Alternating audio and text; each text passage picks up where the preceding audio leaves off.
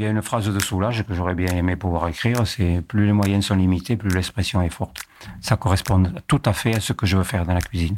C'est cette cuisine de peu, de rien, cette cuisine de maman rurale d'un pays euh, qui est pas gâté par l'offre, si vous voulez, de production. Hein. Hey, finto. Explorer les basculements d'une époque, sentir frémir des énergies, voir les ruralités se transformer avec celles et ceux qui les provoquent, les repensent, les bousculent. Finta, c'est le podcast qui nourrit des esprits, des envies d'agir et des espoirs très concrets à l'échelle locale. Finta donne à entendre l'Aveyron à travers celles et ceux qui ont choisi d'habiter ici et maintenant, de s'engager aujourd'hui pour demain. Je suis Lola Cross et j'arpente ce bout de campagne depuis dix ans comme journaliste. Avec Finta, je vous invite à croiser des regards, à finter de plus près, et ça commence tout de suite. Il a choisi de l'intituler Cheminement. Ce livre, comme emballé dans une carte topographique de son si cher Aubrac, est un hommage à ses petits-enfants. Une trace écrite à quatre mains pour compter le chemin parcouru, semé de rêves, de doutes, d'échecs aussi, mais surtout de belles étoiles, avec une encre solidement jetée sur ce plateau de l'Aubrac qu'il n'a jamais quitté. Ce désert comme une invitation permanente à la méditation et à la contemplation, Michel Brasse l'a sillonné, de long en large et par tous ses travers. De ses premiers pas jusqu'à emboîter ceux de sa mère, dont il reprendra sans entrain le restaurant L'Aïolé, Michel Brasse a défriché des voies culinaires inexplorées, quitte à passer pour un ovni herbacé, quitte à prendre le risque de déplaire. Il a suivi sa voie à grande foulée tracé sa route jusqu'à être désigné meilleur chef du monde par ses pairs. De lui en cuisine, on loue la poésie et l'émotion qu'il est parvenu à faire entrer dans l'assiette. Et s'il a officiellement raccroché son tablier aujourd'hui à 77 ans, Michel Brasse n'a jamais cessé de s'engager pour le bien manger auprès de diverses associations. De lui, j'ai appris qu'il était une boule de stress, qu'il a toujours détesté qu'on l'appelle chef, qu'il n'est même pas sûr d'être réellement cuisinier et qu'il croit dur comme fer à la nouvelle génération pour secouer le monde. Et c'est à la table de sa cuisine, son chat sur les genoux, que Michel Brasse a accepté de livrer un bout de lui au micro de Finta. C'est un honneur, cela va sans dire. Alors je vous laisse avec notre conversation. Bonne écoute. Donc Michel Brasse, bonjour. Bonjour. Merci de m'accueillir euh, ici chez vous aujourd'hui. On est sur la commune de Soulage-Bonneval, tout près de l'Aïole, et particulièrement sur le hameau de la Gardelle, qui est le hameau euh, natal de votre épouse. Tout à fait. C'était là que les grands-parents de mon épouse étaient venus de Paris, en 22. Vous, Michel, vous êtes né à Gabriac et arrivé à l'Aïole à six mois. Est-ce que vous pouvez me raconter comment vous arrivez à l'Aïole alors, j'ai pas, euh, je sais pas si je vais vous le compter comme il faut parce que je m'en rappelle pas très bien. Oui, je, mon papa était forgeron, il s'est déplacé à l'époque avec une moto, une Niemeron, ça s'appelait, et on m'a toujours dit que mais j'avais peu de bagages à l'époque, hein, euh, donc j'étais sur le réservoir, le réservoir de devant. Je suis même pas sûr que j'avais de casque. Et je suis arrivé à l'âge de six mois, au mois de mars. Pourquoi il fait le choix de venir ici, votre papa, pour son entreprise? Disons qu'il cherchait euh, un endroit pour s'installer en tant que maréchal ferrant. Et donc, ça, c'est une opportunité qu'ils ont eue de monter. Et vous, vous n'êtes jamais parti finalement du plateau? Ben non, euh, je suis arrivé là, puis j'ai grandi là, j'ai fait mes premières armes là, euh, c'est là qu'on m'a connu, oui, la Dans quelle famille est-ce que vous avez grandi? Mais disons que moi, je suis l'aîné d'une famille de trois enfants. Mon papa était maréchal ferrant et vers l'âge que j'avais 10 ans à peu près, euh, mes parents ont, entrepris d'ouvrir euh, un autre commerce parce que l'entreprise artisanale de mon père, bon, c'était pas, il gagnait pas bien sa vie. Bon, on va pas dire qu'elle était déclinante, mais bon, c'était un travail de de misère un peu. Et donc, euh, ils ont ouvert, euh, ils ont acheté un fonds de commerce où il y avait une épicerie et, une épicerie et, un café. Et maman a ouvert un restaurant sur, euh, sur base de cours ménagers de l'époque. Et c'est là que le restaurant a pris son envol parce qu'elle faisait une cuisine bonne. Et petit à petit, alors le, timing, je vous le dirai pas, mais mon papa a abandonné l'activité artisanale pour accompagner maman dans le cadre de, sa, de son commerce de restauration. Donc c'était Lou Mazuc qui était sur la, Donc alors ça c'est alors le Mazuc c'est après si vous voulez. Bon, il y avait un restaurant et puis bon devant l'engouement qu'avait la clientèle euh, pour la table, ils ont eu l'idée de monter un hôtel qui n'existait pas à l'époque. Et donc, ça, c'est parce qu'au départ, ça s'appelait le relais des affaires. Et après, c'est venu Lou Mazuc quand ils ont eu l'idée de faire euh, une quinzaine de chambres. Et votre maman, avant d'ouvrir donc le, restaurant, elle était femme au foyer? Femme au foyer, elle aidait mon papa à faire les, les chevaux ou autre, oui, oui. Quel souvenir est-ce que vous avez au restaurant, vous, en tant qu'enfant? Ben, Il y en a plusieurs. Bon, euh, il y a des souvenirs bah, qui sont pas douloureux, mais qui sont pas des plus gais. Quand il fallait faire la poussière des chaises avant d'aller à l'école, euh, j'ai des, des, souvenirs beaucoup plus heureux parce que maman cuisinait bien, bon, et c'était le régal. Ah, mes parents étaient pris par le travail. C'était une autre époque. Hein. Bon, euh, le travail, c'était le jour, la nuit. Euh, les enfants, on s'en occupait quand on avait le temps. Hein. C'est pas pour ça que j'étais malheureux. Hein. J'ai été aimé comme tous les enfants. Euh, un papa sévère, une maman qui était beaucoup plus, euh, plus attentive, plus joyeuse. C'était la vie d'autrefois. Hein. C'est pas ce qu'on ferait aujourd'hui, mm. mais bon, je le regrette pas. Donc, il fallait aider, oui. Euh, moi, je me rappelle mon frère, bon, on faisait la poussière des chaises. Bon, avant d'aller à l'école, c'était barbant. Surtout que c'était des chaises avec des barreaux. Il fallait aller dans l'angle parce que c'était contrôlé. Quand on revenait à midi, avant de prendre le repas, on revenait à 11h30, si je me souviens bien. On allait tirer le vin à la cave, à une grosse barrique. Alors au début, la barrique, elle était pleine. Euh, les bouteilles se remplissaient, vite. Et puis après, c'était du goutte à goutte. Et c'était long. Ça nous barbait avec mon frère. On allait chercher, me rappelle, un souvenir euh, que, que j'ai pas évoqué souvent. Euh, maman, elle conservait des œufs dans un bain de chaux tout l'hiver. Et il fallait aller chercher les œufs dans ce bain de chaux qui était glacé. Et parfois, il y avait des œufs qui avaient explosé. Et le bain, il sentait pas bon. c'était affreux. Ça sentait l'œuf pourri. Et ça servait à quoi de les conserver là, les œufs? Parce qu'ils étaient chers à une certaine saison, laquelle je vous dirai pas.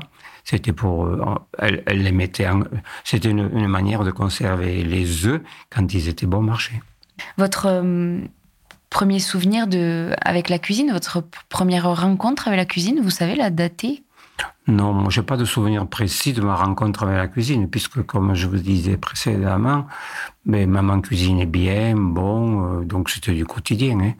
Bon, euh, un souvenir peut-être un peu plus précis, moi j'aimais beaucoup les tartines qu'elle nous faisait quand elle allait au jardin, voilà. On faisait des tartines. Quand on revenait à 4h30 de, de l'école, il y avait la tartine qui nous attendait. Une tartine avec de la peau de lait, avec confiture dessus, enfin, euh, tartine de beurre ou autre. Oui, c'était. Si, j'ai un souvenir, peut-être, euh, c'était la banane, quand on était vraiment jeune, parce qu'à l'époque, il y avait les tickets de. Pas nous, mais les parents avaient les tickets de rationnement. Je ne sais pas si ça s'appelait comme ça. Oui, au sortir de la. Oui, à sortir de la guerre. C'était mhm. rationnement. oui, de rationnement. Et donc, euh, maman, elle achetait une banane et on avait droit à une banane par mois. Et croyez-moi, bon, la banane, on la mangeait pas goulûment. On mettait du temps pour la goûter, la comprendre, la déstructurer. Oui, ça, c'est des souvenirs euh, qui ont marqué mon enfance. Un autre souvenir qui m'a marqué aussi, c'était euh, à la commémoration de 39-45 et de 14-18, c'est-à-dire mois de mai et mois de novembre, il y avait euh, le boulanger Rousse de Rodez qui distribuait aux enfants du village de la foisse toute chaude à la sortie du, du monument aux morts. Et c'était un moment assez privilégié parce qu'elle était chaude, elle était bonne. Je mangeais la croûte un peu, puis je gardais la mie pour la fin. C'était je ne sais pas si j'allais au monument aux morts. Je devais aller au monument aux morts, respect pour la fosse, je pense. J'ai en tête aussi des carrés de chocolat sur la table. Euh, Alors, le carré de chocolat, donc ça, euh, moi, j'ai une fascination pour le chocolat. Elle a été exacerbée plutôt euh, au collège, où mes parents avaient fait faire des études de classique à l'époque. Alors, littérature grecque, littérature latine, c'était quelque chose qui me convenait pas du tout. moi qui étais plutôt matheux. Et le carré de chocolat que je brisais en quatre, c'était lui qui me faisait passer ces deux heures d'études d'une manière un peu plus gaie.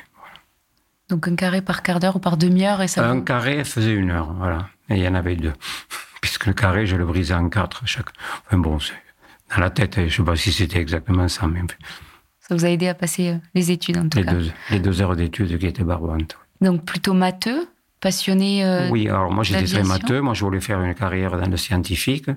Donc ben, c'est pas moi qui l'ai fait, mais c'est mon fils cadet, puisqu'il est ingénieur chez Airbus, William. Moi je suis rentré en cuisine un peu par accident.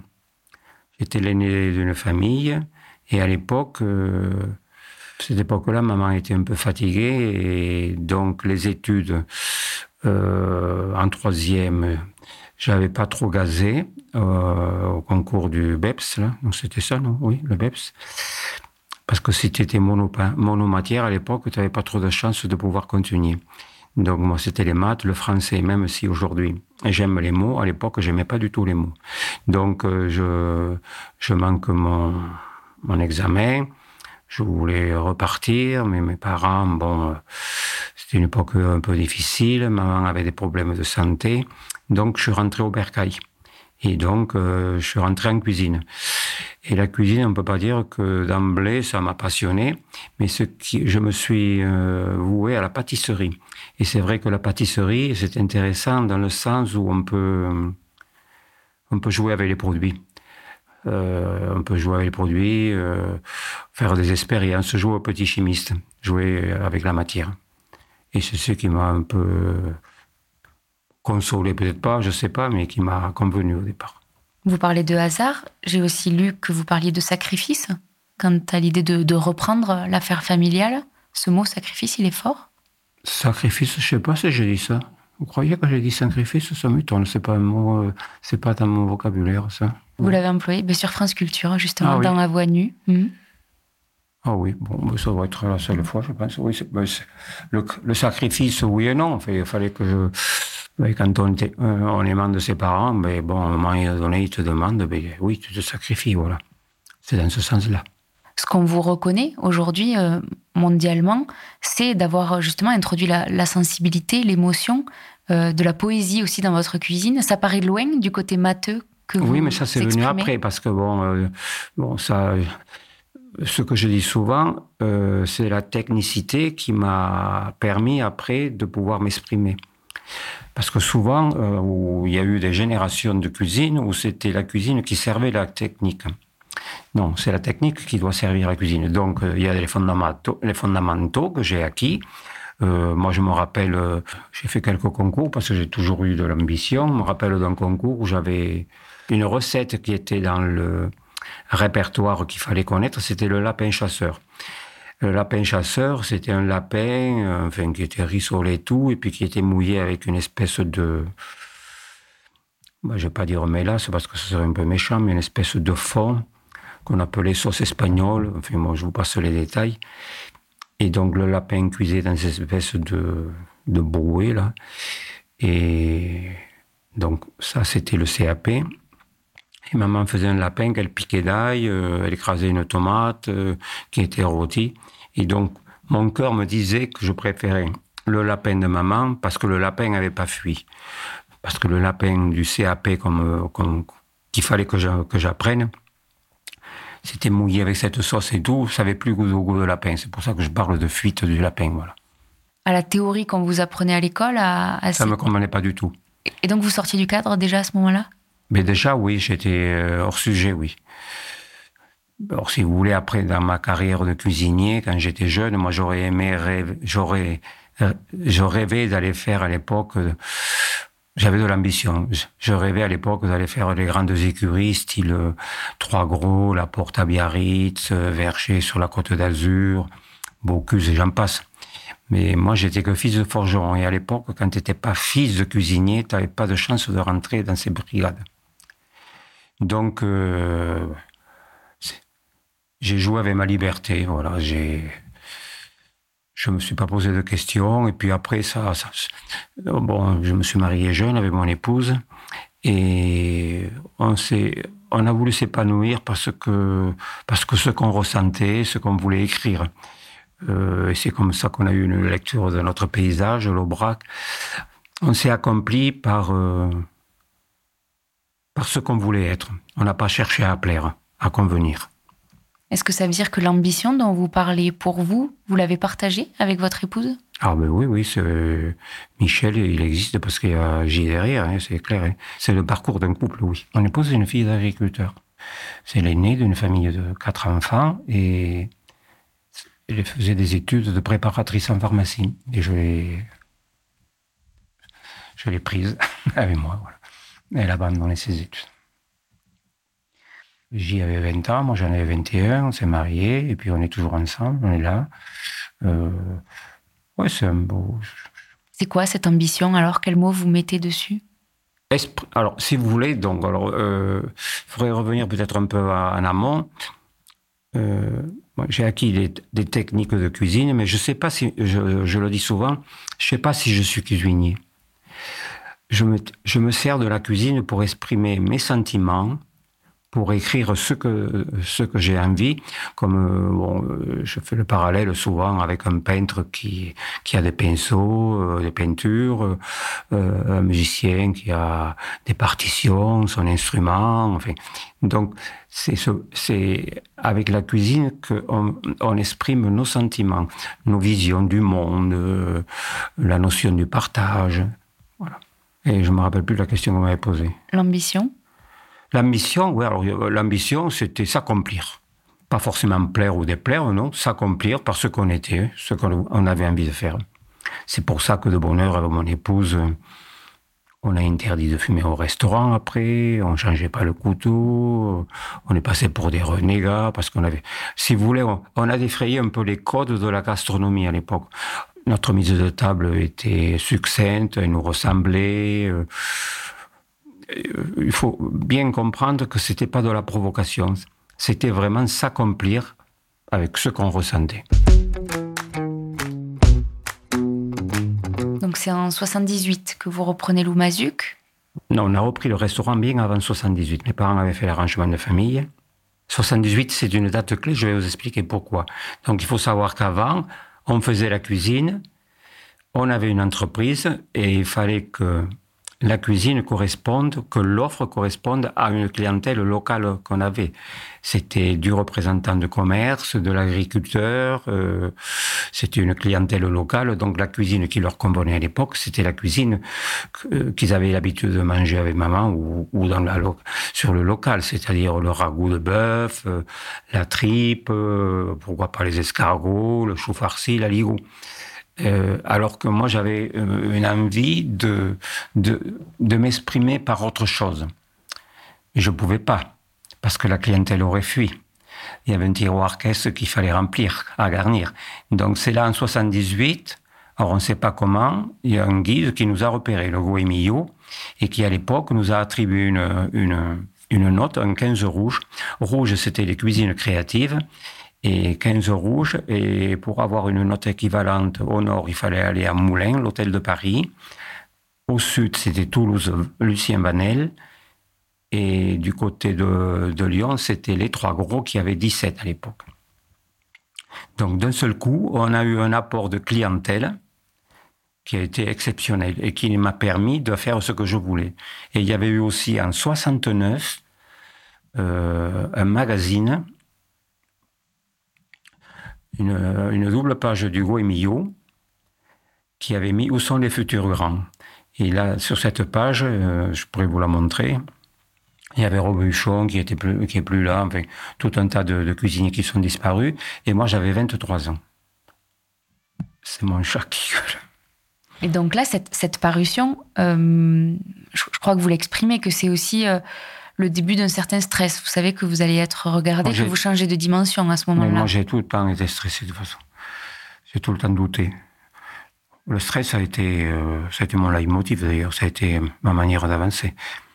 Comment vous le gérez alors? Comment vous en faites Alors, euh, comment je le gère Par la course à pied? Hmm? la course à pied gère le stress, mais si euh, la, la, course à pied aussi avait d'autres vertus pour moi, c'est que en termes de création, euh, moi je suis un rêveur. Je, suis tout le temps dans les nuages. Et la création, il y a deux, choses qui m'ont accompagné, c'est la photo que j'ai pratiquée dès l'âge de 16 ans avec un rétinet un bec Kodak et la course à pied que j'ai pratiquée jusqu'à l'âge de 72 ans. Voilà. Donc ça, ça a été deux, deux éléments forts. Le gargouillou en est le meilleur exemple peut-être? Parce que ce, plat-là, qui est votre signature, c'est un moment de course à pied? Alors, le, le gargouillou, euh, souvent je le dis à mes jeunes, euh, combien de temps j'ai mis pour le créer? Je dis 35 ans, 33, 35 ans. Pourquoi je dis ça? C'est parce que d'abord, j'ai acquis la technicité qu'il me fallait, et auparavant, j'ai acquis l'émotion euh, pour pouvoir m'exprimer. Et le gargouillou, c'est une vision de pâture au mois de juin que j'avais envie de retraduire dans une assiette, du mouvement, de la couleur et du goût. Comme le, le coulant est le aussi, coulant, ça euh, c'est le ça le coulant c'est euh, tout simplement euh, c'est l'expression d'un moment de ski avec mes deux enfants et mon épouse que j'ai voulu traduire dans, par euh, une expression gourmande et qui m'a demandé deux ans de, de réflexion, de mise au point. Ça a été assez compliqué. Donc c'est un souvenir de famille que vous racontez euh, Oui. après euh, une, une sortie euh, de Sous la neige? où, où- où il faisait vraiment froid. On est revenu à la maison, on était vraiment gelé. Tout le monde avait perdu la parole. Et puis maman, mon épouse en l'occurrence, a fait le chocolat avec le grain de sel dessus avec douceur de goût. Puis les enfants petit à petit mettent les mains, leurs menottes, je veux dire, sur le bol, ça les réchauffe. Et puis d'un seul coup, les langues se délient. Et t'as vu papa là-bas, ouais, dans la côte, t'étais derrière maman, euh, etc., etc. Donc il y avait une- c'est chaleureux autour de la table. Et ce que je voulais avec le coulant, c'est que quand tu découvres le coulant, c'est c'est rigide, c'est il n'y a pas d'odeur si vous voulez. Euh, euh, c'est ça interpelle peut-être, mais bon, t'es pas là en éveil sensoriel. Et c'est quand tu l'ouvres après que là, d'un seul coup, t'as les narines, t'as les yeux qui s'ouvrent et que tu pétilles de bonheur. Voilà. Donc c'est ces deux moments, le, Deux le- le moments clés. retour à la Voilà. maison et puis les Voilà. langues qui se délient que vous Voilà. traduisez. C'est passionnant de votre manière de, de parler de ces créations, justement parce qu'il y a donc votre, votre envie de- d'exprimer, ce, ce moyen d'expression que vous trouvez dans la cuisine, mais d'où vient l'envie de le partager? Pourquoi le servir? Sur une, sur une table ensuite Ah ben, cuisiner, c'est partager. hein. Euh, pour moi, euh, ça a habité toute mon enfance. hein. Euh, maman, elle aimait partager. le saucisson de Noël. mes beaux-parents, c'était pareil. Enfin, euh, la table, c'est partager. On cuisine pas pour soi. hein. Et pourquoi on cuisine en dehors de la famille alors? Pourquoi vous avez envie d'aller chercher encore plus loin? C'est-à-dire? d'aller chercher des clients? Pourquoi Qu'est-ce que vous avez envie de dire à, à tous les gens qui, qui viennent à votre, à votre table depuis? Non, mais ce que. Bon. Ça a une- pas ce ronron Non, on a une invitée à table. Ah bon? Quand je vous dis que c'est une machine à ronron, vous avez vu Oui, elle vient là. Oui. Et tu es sage. Hein. C'est un chat sauvage. C'est arrivé il y a 15 jours. Oui, alors vous m'avez dit. euh, L'envie de partager et de partager au. au Oui, mais après j'ai envie de faire reconnaître. Enfin, oui, pour moi la cuisine c'est euh, c'est une offre de création, donc j'ai envie de, l'offrir, de la faire partager. Alors, si on reprend le fil, justement, donc vous reprenez Loumazu qui a en 78 cette, cette reconnaissance, cette première Oui, reconnaissance oui. qui vous change de dimension. Qu'est-ce que vous choisissez d'en faire de cette mise en lumière? Eh bien, je choisis de prendre encore plus de risques avec la cuisine. Puis euh, on fermait l'hiver et mon épouse me dit Michel, je crois qu'il faut que tu arrêtes là. Tu délires un peu, enfin délire, je sais pas si c'est le mot qu'elle a qu'elle a employé, mais elle, elle a dit euh, les clients te suivent plus parce que moi je, me- je m'exprimais tel que je le ressentais au-delà des codes qui régissaient la cuisine d'alors. Et elle m'a fait peur un peu bon. Et donc euh, l'hiver, été invité par le docteur Parcé, qui est un homme qui a relancé le Banyuls. Il m'a invité à Lausanne, en Suisse, pour faire un repas pour accompagner ses vins. Et pour me remercier, il m'a invité chez un grand cuisinier qui s'appelle Freddy, euh, Freddy Girardet. Et j'ai pu partager un moment avec cet homme-là, pour lequel j'avais une grande admiration. Et j'ai évoqué, euh, j'ai échangé avec lui le sens qu'il donnait à sa famille. Il était sportif, enfin, plein de choses comme ça. Il m'a rassuré, si vous voulez. Et quand je suis revenu à la maison, j'ai dit à J, bon, écoute, on continue. C'est pas possible. Bon, euh, quand tu, quand j'écoute cet homme-là, euh, je pense qu'on est dans la bonne voie, on continue. Et puis au printemps, on a eu un 17, je crois, ou un 18. Et donc, il y a eu un autre afflux de clientèle. Mais vous y revenez souvent. Localement, ça n'a pas été, ça a pas été un accueil chaleureux que vous receviez. Et ça, c'est quelque chose que vous avez mal vécu. Bon, c'est pas tout à fait le terme, euh, c'est pas le terme chaleureux. Mais disons qu'on était pas, euh, on passait pour des ovnis, hein, même quand on a battu le suquet. Hein, bon, euh, on était prétentieux, on était ici, on était là, alors que c'est pas du tout ça. Bon, parce que si vous voulez, bon, que ce soit la cuisine, que ce soit le lieu qu'on a bâti là-haut, on a une lecture, nous, du plateau qui correspond pas trop euh, à la lecture lambda qu'on peut faire du plateau. Voilà mon épouse. Bonjour. Désolée de vous euh, d'occuper votre cuisine. Pas de souci.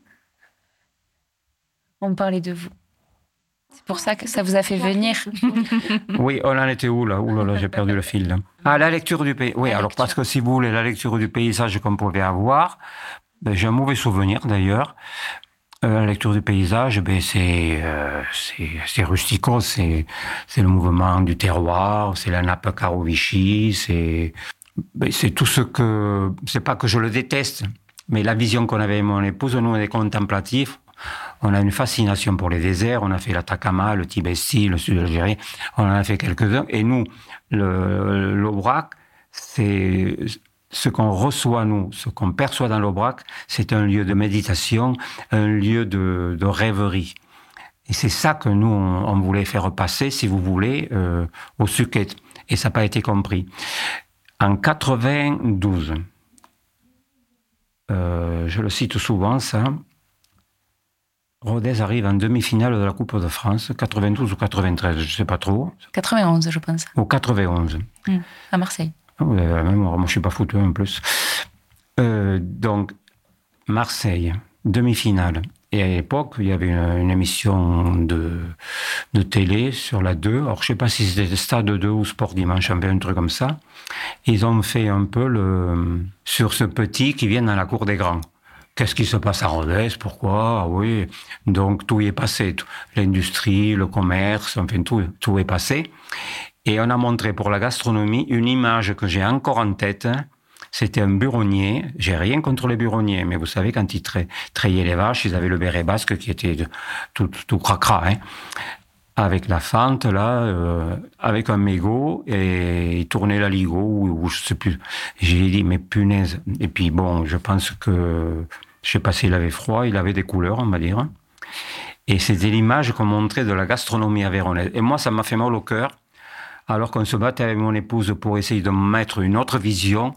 Et voilà. Donc, c'est ça, si vous voulez, qui m'a fait mal à un moment donné, c'est que exprimer ce qu'on avait envie, écrire ce qu'on avait envie par rapport à notre pays, ben, ça a été compliqué. Une autre, une autre histoire aussi, tiens, que j'aime bien raconter, c'est le maire à l'époque de, de, Rodez, non pas de Rodez, le maire de la Yole, qui fait un voyage à New York et quand il revient, il me dit Michel, je savais pas que tu avais une renommée comme ça, parce qu'il avait découvert dans le magazine Air France qu'on parlait de la Yole. Bon, nul n'est prophète en son pays. Bon, ça ne nous a pas empêché de grandir. Donc il y a à la fois cette envie de, de, de vous exprimer librement, mais avec l'envie farouche de rester sur ce territoire. Vous y entêtez. Mais parce que c'est lui qui nous a, c'est lui qui nous a, ben, qui nous a, comment dire, ben, qui nous a inoculé, qui nous a, qui nous a façonné, qui nous a guidés sur, sur notre vie, si vous voulez.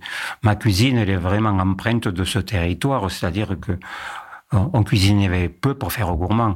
Et ma cuisine, elle est, elle est empreinte de frugalité, depuis toujours. Alors même que l'idée était euh, que si l'on veut réussir et exister, il fallait aller à Paris. C'était quand même cette époque-là. Alors à l'époque, je peux pas vous dire. Euh, je pense qu'il y avait deux sentiments. on n'était on pas on pas des maturus avec mon épouse. Moi, j'étais extrêmement timide. Est-ce que c'est par timidité ou est-ce que un moment donné, ça a été pour euh, pour prouver qu'on pouvait exister sur ce territoire. Euh, on était avec des amis, on, on s'est beaucoup investi dans le village pour le faire euh, ben, pour le faire bouger, pour le faire vivre. Moi, je me rappelle, euh, pour lui demander à mon épouse, j'étais jamais à la maison. Une fois, c'était le syndicat d'initiative, une fois le comité des fêtes, une fois les pompiers, une fois la paroisse, une fois l'école. Il y avait des réunions tous les soirs. On s'est battu avec quelques-uns, là. Vous savez, quand on a construit, bon, on a des chasseurs qui ont, qui ont porté euh, une pétition qui a retardé le chantier de deux mois parce qu'on s'est installé là-haut au Suquette sur un gîte à lièvre. Bon, ça fait sourire aujourd'hui. Bon, à l'époque, c'était pas tout à fait ça. Mais... Donc, quand vous avez construit le, le Suquet, pourquoi vous, pourquoi vous choisissez de partir alors de l'Aïol et, et d'aller vers le Suquet? À quoi ça répond, ça, ce Mais parce que si vous voulez, bon, alors, comme je, je l'ai expliqué précédemment, on a une fas- fascination pour les déserts, pour, pour, le, pour la nature. Donc, on était au Mazuc, on avait une table qui avait une certaine aura. On avait eu deux étoiles Michelin, on avait 19 ou 19 et demi Hugo et mais on avait des chambres qui dataient d'un temps vraiment ancien et qui ne correspondaient pas à la clientèle qui fréquentait le restaurant. Et donc, il y avait dissonance et les clients comprenaient pas trop. Et donc, il fallait faire des travaux. On a eu un projet sur, euh, sur la viole, mais bon, très onéreux, puis il correspondait pas, avec- bon, c'était pas à notre goût. Donc, on- c'était un mois d'août, je me rappelle très bien, on s'est dit avec J, allez, chiche, on va à l'extérieur de la viole. Et voilà, c'est parti de là. Un coup de tête. Et ce projet, ça a été un coup de folie parce que, oui, un coup de folie, ça nous a coûté cher, on a pris des risques énormes. Enfin bon, je passe les détails, mais Donc, vous êtes toujours sur la commune de l'Aïol, mais Avec le surplombez. Vous Avec voyez le clocher. clocher Oui. depuis le Suquet. Pourquoi c'est important de voir le clocher? On a une attache beaucoup à, à des principes, euh, à des valeurs. Souvent, quand vous racontez le, le projet donc du Suquet, tous les architectes avec qui vous avez travaillé, on, on sent chez vous parfois un sentiment d'infériorité, comme un complexe. Avec une archis de- de vous en tant que personne, une, une certaine modestie particulière et à la fois, euh, vous avez la renommée mondiale, euh, la reconnaissance de vos pairs qui vous ont fait euh, chef le plus influent du monde. Comment vous habitez ce décalage entre la modestie que vous incarnez et la reconnaissance que l'on vous prête dans le monde entier? Moi, je suis habité par, par la simplicité, par la modestie. Bon, il y a une reconnaissance qui me, qui me fait plaisir. Je peux pas dire non, mais bon, c'est pas pour ça que je vais, que je vais bomber le torse ou autre. Mais c'est dans notre manière d'être, d'exister. Bon, moi, je fais beaucoup, je fais, j'ai fait de l'accompagnement de fin de vie, je vais dans les EHPAD, tout ça. Donc, c'est, notre manière d'être, d'aimer l'autre, si vous voulez. Euh, dans l'entreprise, on m'a jamais appelé chef parce que c'est un terme que je ne supporte pas. On m'a toujours appelé par le prénom, même avec la renommée que je pouvais avoir. Et des jeunes qui venaient d'autres brigades où on disait bonjour chef, ben, merci chef. Non, ça c'est un truc que je supporte pas. J'aime trop l'autre pour ça. Et le rapport, moi j'étais respecté aussi bien que s'il m'appelait chef. Et je suis sûr que j'obtenais davantage de choses de ces jeunes ou de ces cuisiniers ou de, ces femmes parce que je les respectais. Parce que je les appelais par le prénom, parce qu'à un moment donné, je dis, oh, t'es bien peigné aujourd'hui. Enfin, bon, je pense qu'il y a, il y a, il y a, j'ai une relation avec l'autre qui est très, très étroite, voilà. C'est pas de moi, je crois que c'est Jean-Paul Sartre qui a dit, l'autre est indispensable à mon épanouissement ou à mon existence, un truc comme ça. Et comment vous restez concentré sur euh, votre cuisine, sur ce que vous aimez profondément, quand vous avez tous ces projecteurs braqués sur vous? Mais je pense que euh, on, on peut pas tout mélanger. Hein. Bon, euh, si vous aimez lire, bon, quand vous lisez, vous, êtes concentré sur votre lecture. Euh, moi, la cuisine, c'était mon écriture, donc j'étais concentré là-dessus. Je dors avec la cuisine, je cours avec la cuisine, donc je suis habité par la cuisine. Il y a, comme vous dites, il y a un saut de côté à faire parce qu'il y a le quotidien qui te prend, tu as le banquier qui est là ou autre. Non, mais mon existence a toujours été habitée par ce, désir d'écrire quelque chose avec le produit, à l'offrir à l'autre, à lui faire plaisir, à le partager. Donc il y aura une, deux, puis trois étoiles. Est-ce que ce, regard toujours qui, vous suit, le, regard de, vos pères aussi. Est-ce que ça a été un stress supplémentaire? Vous parliez du stress. Alors les étoiles, il faut savoir qu'on n'a jamais couru après. Elles sont arrivées pour une reconnaissance de notre travail.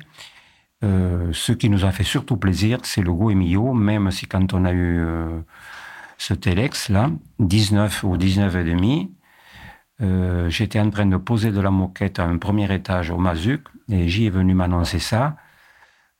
J'ai, je sais pas si j'ai gueulé ou si j'ai crié, si j'ai jeté le cutter. J'ai dit les, les emmerdes commencent. Euh, parce que je savais qu'on allait être sous le phare de tout le monde.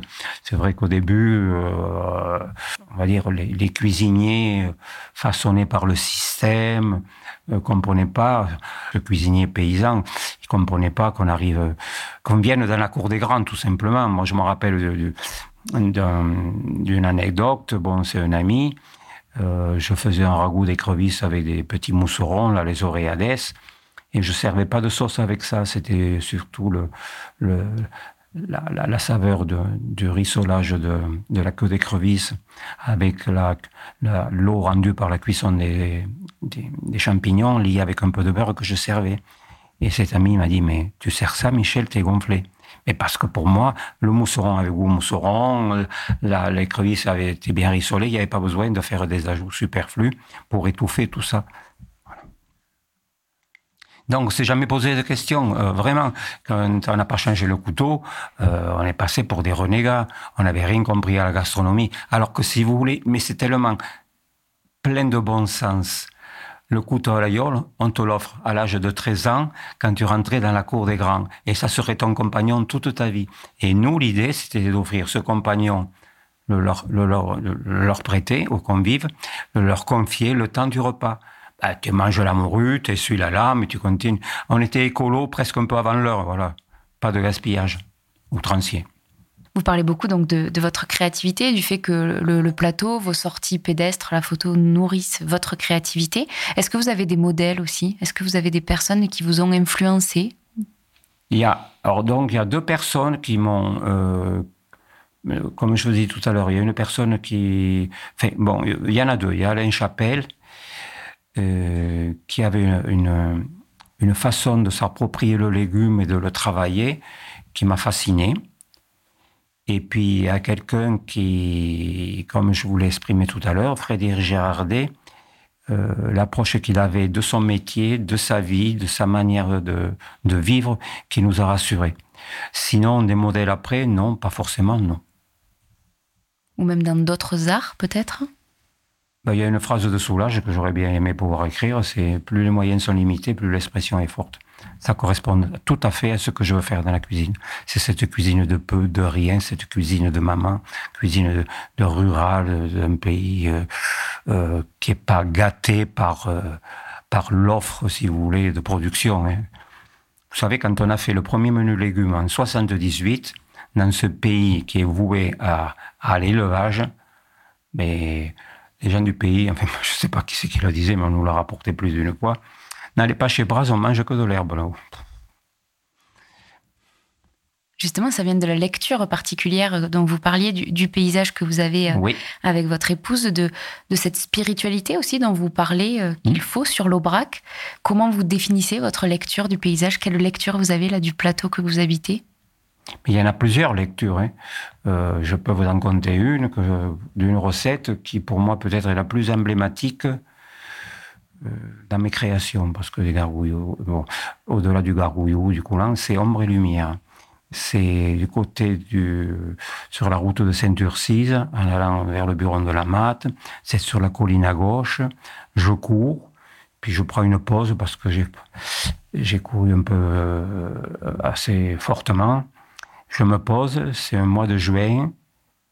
Il y a des cumulus, vous savez, qui se sont formés à la fin de journée, là, celle de orage, qui sont très formés. Et puis, euh, sur l'horizon qui est vallonné, tout en verdure, il y a l'ombre projetée par le, par le nuage qui se porte sur le sol, il y a plusieurs nuages.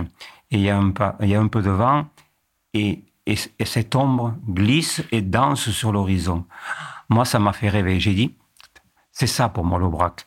Et pour traduire traduire cette vision du plateau, mais j'ai mis deux, trois ans, parce que si vous voulez, dans, le, dans, dans mon cheminement de création, j'avais des cahiers à la maison, j'en ai, toute une pile, sur lesquels j'écrivais les idées de retour de mes, de mes courses, ou ça pouvait être des dessins, ça pouvait être des mots.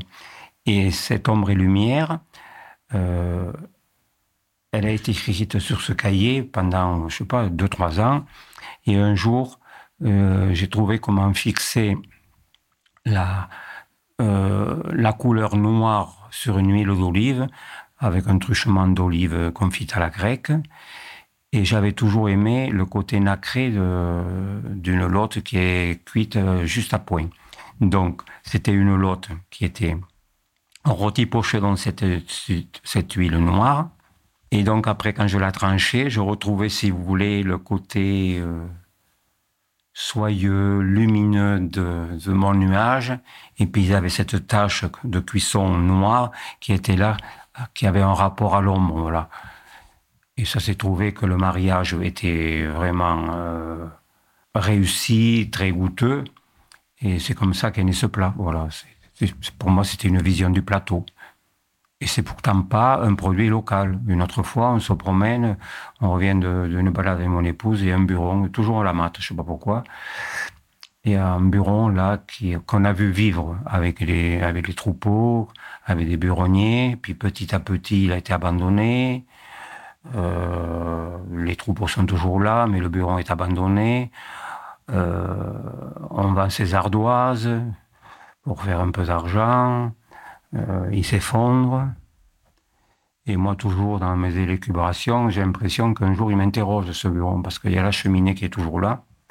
J'ai l'impression qu'il me dit, Michel, tu me laisses crever là et tu pensais pas à moi, un truc comme ça. Vous, mettez le texte que vous voulez derrière. Et j'ai eu l'idée de créer euh, euh, un plat, un plat à l'époque de Rouget, pour faire revivre ce bureau. Voilà. Donc ça, vous, c'est votre lecture que vous mettez dans l'assiette.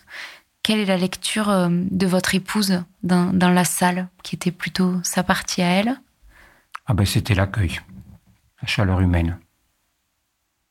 Et puis bon, elle avait un rôle qui était quand même pas facile. Bon, euh, c'était euh, porter ben, aux lèvres des clients mes délires, voilà. Et peut-être recevoir des reproches. Non, mais mon épouse, c'était euh, c'était l'accueil, c'était la joie de vivre, c'était c'était c'était la maison. Le suquette, on l'a construit, on l'a garni, euh, on l'a décoré comme si c'était notre maison. Et donc, euh, c'est pas un restaurant là-haut. Pour nous, c'était notre maison. Donc ça, ça vaut pour le suquet, mais euh, les restaurants que vous avez ouverts euh, au Japon, à Paris aujourd'hui, à quoi euh, ils répondent? Mais les restaurants qu'on a ouverts, que ce soit au Japon, que ce soit Café Brasse, que ce soit au Grain, il y a l'âme brasse dedans. comment ça s'exprime? Ça s'exprime par l'écriture qu'on fait avec la cuisine, par l'ambiance qu'on y met. C'est pour ça qu'avec Sébastien, bon, parce que c'est des développements qu'on a fait avec Sébastien, bien souvent, mais euh, on n'y a pas, on a pas été euh, au hasard. Il fallait qu'on ressente quelque chose dans ces, dans ces lieux. C'est ça qui vous guide? Oui, que ce soit en adéquation, parce que des ouvertures, on aurait pu en faire des cent et des mille, mais on n'a jamais voulu rentrer dans ce registre-là. On voulait pouvoir écrire ce qu'on avait envie, y mettre les hommes qui comprennent notre travail, Partout où on a, on a placé des hommes, c'est euh, ouvert des entreprises, je veux dire, c'était les hommes qui étaient passés à la maison. Et donc qui étaient euh, vecteurs de l'âme brasse? Tout à fait.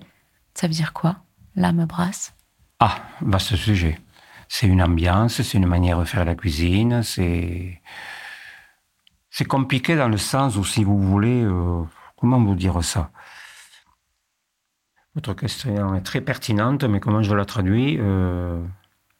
Qu'est-ce que c'est l'esprit race C'est donner du sens à son travail, c'est être attentive à l'autre, considérer l'autre.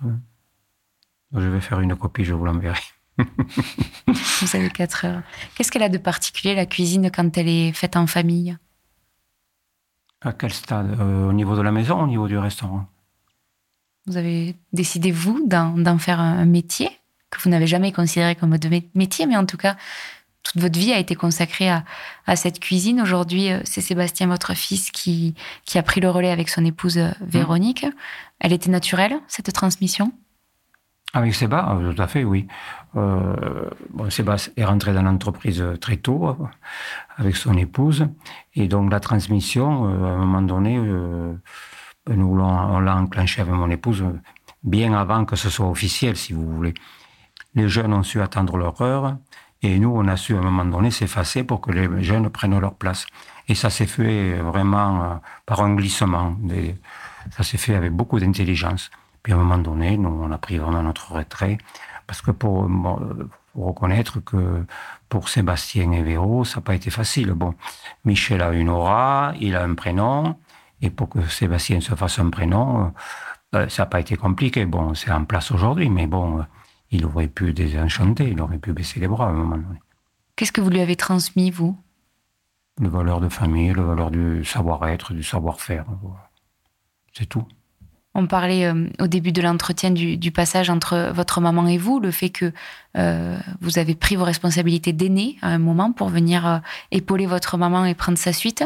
Est-ce que Sébastien a pu vivre la même situation? Si vous voulez, pour, en revenir à la, à la transmission avec Séba, je crois que la relation que j'ai avec, avec Séba, souvent je dis, euh, certes, euh, je suis le père de Sébastien, mais je pense qu'avec Sébastien, c'était plus une relation, si vous voulez, d'homme à homme. On est sportifs tous les deux, euh, on était d'un temps, enfin, on est, est moderne. Donc, en quelque part, ben, la transmission ne pouvait être que comment dire, euh, euh, fluide. Ça ne pouvait pas être autrement. Tout à l'heure, vous parliez de, de 78, ce moment où, les premiers projecteurs sont braqués pour vous, puis ensuite les téléx que vous recevez pour vous annoncer les notes mmh. que vous avez euh, mmh. au. Aujourd'hui, tout a changé. Euh, le rapport entre les clients et les restaurants ne passe plus que par les guides. Tout, tout va plus vite.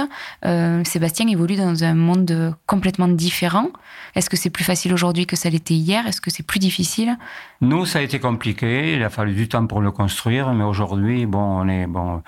Aujourd'hui, on ne prend plus le temps de se poser, de, de penser, de réfléchir, de se projeter on bannit du jour au lendemain sans savoir pourquoi. Et ça, ça me gêne particulièrement. On zappe. Comment répondre à cette urgence quand on est cuisinier? Euh, Moi, c'est plus mon domaine maintenant, on va dire. je trouve que Sébastien s'en débrouille bien. Et puis, il y a ce choix de se débarrasser des étoiles Michelin? Ça, il faudra l'interroger lui plutôt. Bon, nous, on n'a jamais couru après. Bon, Sébastien, c'est vrai qu'à un moment donné, euh, ça lui pesait. Euh, il a l'impression d'être jugé comme ça en permanence. Bon, le mieux, c'est de poser la question à lui. Il en parle beaucoup mieux que moi. Est-ce que sur ça aussi, il n'a pas été en avance, peut-être, parce que d'autres chefs ont suivi? Ah, bah, si, si. Hein. Il a eu du culot, là. Hein. D'ailleurs, il avait peur que nous, on réagisse mal. Je lui ai dit, bah, voilà, hein. c'est très bien, mon fils, tu as eu le courage de le faire. Bon. Est-ce que vous êtes fier aujourd'hui, vous, de votre parcours? Est-ce que c'est le mot adapté, fier? J'aime pas trop ce terme fier, c'est je me gonfle, je, je, euh, pavane. Non, euh, euh, fier, c'est pas ça. Moi, je suis heureux parce qu'on s'est accompli euh, dans une cadre de vie qui n'a pas été tout le temps bien, bien gai. Il y a eu des passages douloureux, mais on s'est accompli, on est heureux. on a deux familles qui se portent bien, avec des petits-enfants qui sont heureux, qui sont sains de corps, d'esprit, enfin bon. Oui, on est heureux. Bon, après, être fier de représenter quelque chose, je sais pas. C'est pas le terme. Il faut me proposer autre chose. Si c'était à refaire Je signe. Quel regard est-ce que vous portez sur le plateau aujourd'hui, justement?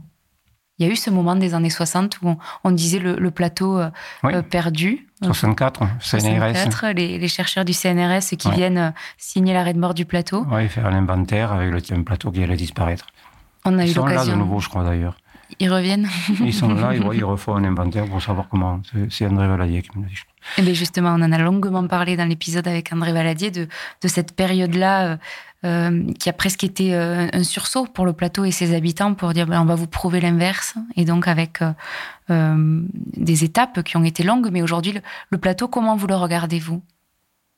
En tant que homme actif de la, de, de- de la vie du village, à un moment donné, avec nos amis, là, euh, on essayait de sortir euh, de l'ombre notre plateau. Euh, il y a eu une période, à la suite de l'engouement du plateau, où il y avait des femmes et des hommes qui arrivaient là un peu en terrain conquis, qui voulaient profiter de, de l'aura du plateau, sans s'imprégner du plateau, si vous voulez. C'était dans, du superficiel. Alors qu'aujourd'hui, je trouve qu'il y a, des jeunes, bon, jeunes parce que moi je suis ancien, il y a des jeunes qui ont pris une autre dimension par rapport, je pense à ma petite fille euh, qui est, qui fada de son plateau. hein. Bon, euh, j'ai du mal à imaginer, euh, alors que je croyais que ce serait une citadine. Non, il y a une jeunesse qui. Euh, alors, c'est dans le mouvement actuel, je pense. En fait, je ne sais pas exactement, mais il y a, il y a- il y a une prise de conscience de, de ce que peut offrir cette terre si on sait s'y investir. Vous éditez un livre aujourd'hui, Michel Brass, un livre Oui. que vous auto-éditez, une autobiographie? On a voulu écrire ça avec mon épouse pour faire une trace par rapport à notre histoire. Et ce livre, on l'a fait, et la, et la, la- la dédicace est à, est à nos petits-enfants. C'était pour euh, exprimer, écrire, poser des images et dire à nos petits-enfants, regardez papy et mamie d'où ils viennent. Par le travail, ça a des vertus, ils se sont accomplis, ils ont existé. Et, et croyez à votre bonne étoile, parce que vous arriverez à faire des choses si vous mettez du sens dans votre vie. Voilà, c'était un peu ça. Donc, qu'est-ce qu'il y a dans ce livre si vous deviez euh, le parcourir rapidement? Ah ben, on l'a construit autour de cette verbe. Pourquoi ces verbes? Et parce que quand il a fallu que j'essaye, euh, donc je me suis fait accompagner par une écrivaine, euh, par euh, deux autres personnes, des graphistes, quand il a fallu essayer de mettre en forme toute la matière qu'on avait, ces verbes me sont venus naturellement euh, en tête. Donc, les sept verbes, ce sont ceux-là écouter, apprendre, aimer, rêver, douter, Hmm. cuisiner, partager. C'est les ingrédients d'une vie heureuse Peut-être, Michel, vous- je vous amène vers la fin de notre euh, Hmm. entretien avec des questions un peu rituelles qui reviennent d'un invité à l'autre. La première, c'est euh, est-ce qu'il y, a- y des voix qui vous accompagnent? Est-ce que vous entendez des voix? Non. C'est la première fois qu'on me pose cette question. Et dernière question euh, rituelle, en quoi est-ce que vous croyez? En quoi je crois? Il y a tellement de choses à développer là-dessus.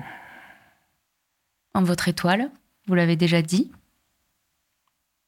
À mon étoile. Non.